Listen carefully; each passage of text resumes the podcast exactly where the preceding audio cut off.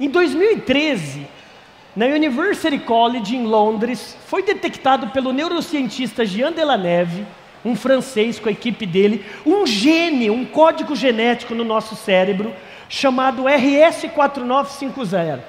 Esse gene é o gene da liderança. Olha que coisa doida. Muitas pessoas então não acreditavam que a gente nasce líder. A gente nasce. Tem um código no nosso cérebro que é o código da liderança. Existe líder nato? Todos nós somos líderes natos.